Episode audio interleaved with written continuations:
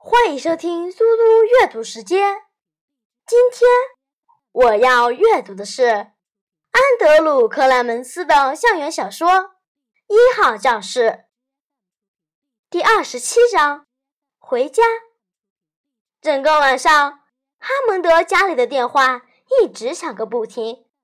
最有趣的一通是奥马哈 KETV 电视台的一个实习生打来的，他通知哈蒙德太太。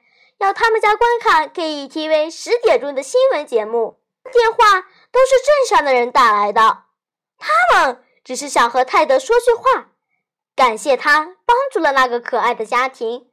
接了十多个电话之后，泰德有点厌倦了，因为别人都在赞扬他的行为很了不起，他的感受却并非如此。首先，亚普利尔和他的家人已经消失了，所以这怎么会是好事呢？还有大街上那盛大的一幕，是的，他是想要镇上的人热情欢迎这一户人家，但没想到是这样盛大热闹的场景。他心想，这样的闹腾会让亚历克莎多沮丧啊！他唯一要求过的，不过是。米切尔夫人和学校其他孩子制作的那个简简单单的小横幅。八点钟的时候，泰德让妈妈告诉那些人自己要做家庭作业了，是真话。但更重要的原因是，他需要自己待一会儿。八点半左右，电话又响了。一分钟后，妈妈把电话拿进他的卧室。妈妈说。抱歉，不过这个电话你应该接。泰德拿起话筒，妈妈出了房间。喂，泰德吗？是我，亚布利尔。亚布利尔。哦，好吧。嗨。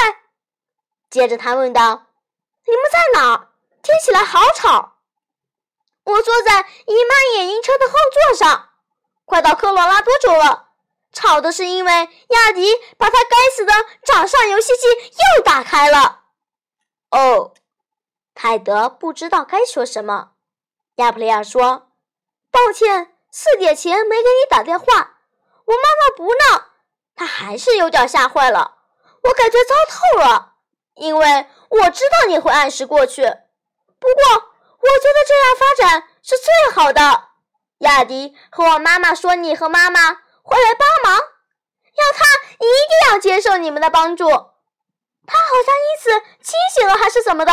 他说：“不，我们有清醒，而且住得很近，所以我们不要麻烦这里的人们。”于是十点左右，我们就离开了那里，走上公路，然后搭了便车，到了往西两英里处的那个卡车停车站，之后。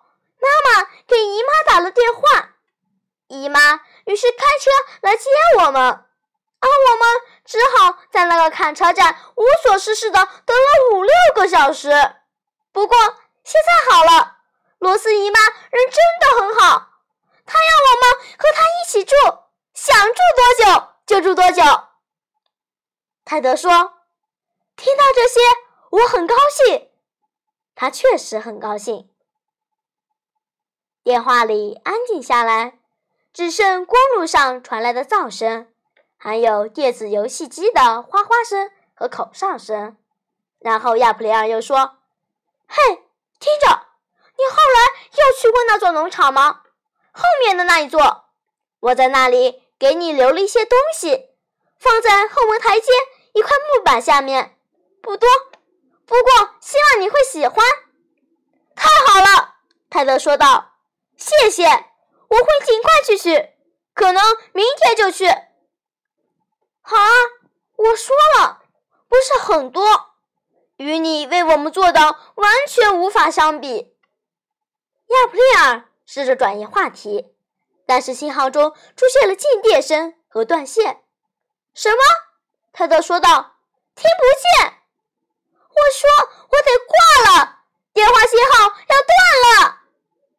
说：“对，好的，再见，海尔，保重啊！如果想来，就再来啊！什么？亚普利亚的声音很微弱。我要……电话断了。周五早上，泰德留出足够的时间，趁着送报纸之前，去了科钦斯基家的农场。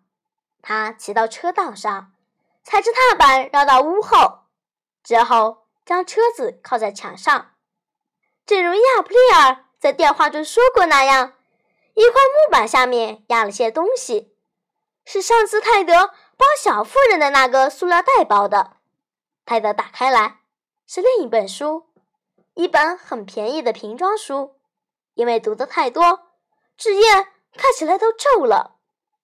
书名是《福尔摩斯探案精选》，里面第一页上有文字，是用蓝黑墨水新写上去的。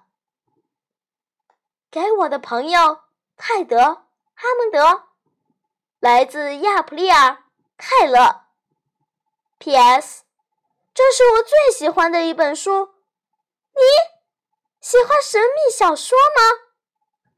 谢谢大家，我们下次再见。